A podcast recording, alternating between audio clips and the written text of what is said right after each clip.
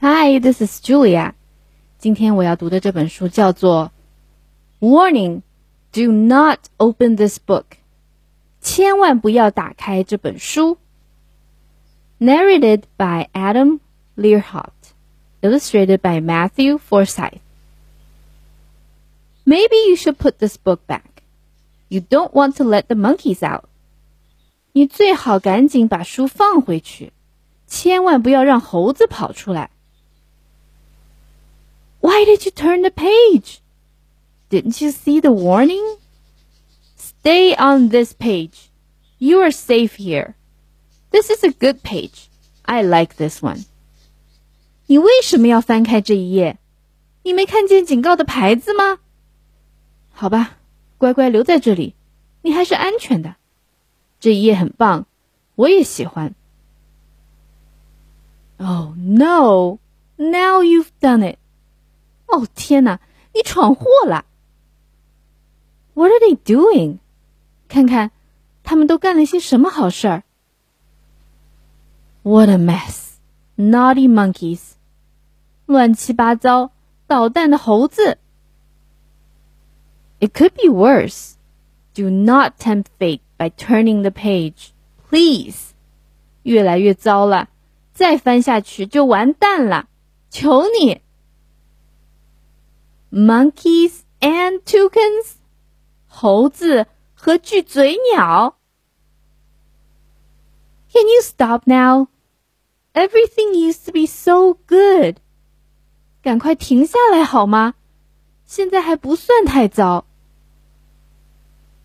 Wait, did you hear that noise? That didn't sound like. 诶，等一下，你听到了什么声音了吗？ 听起来不像是 monkeys 猴子，an alligator 鳄鱼。This is a catastrophe，大灾难来了。This calls for extreme measures. Only you can make things right. You should set a trap. 现在必须要用特别的办法，只有你才办得到。你要设计一个陷阱。This will surely work.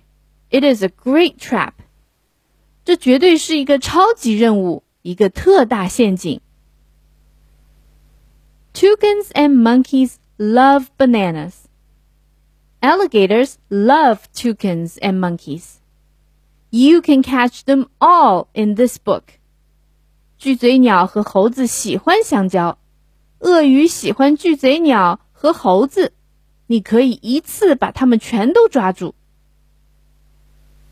Quiet now, don't scare them. 嘘，安静，不要吓跑它们。You need to be silent so they don't run away. 你要静悄悄的，它们才不会逃跑。This is your big chance. When I say Go, you close the book.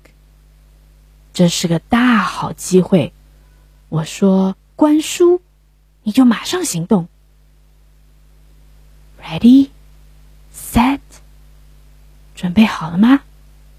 预备，Go，关书。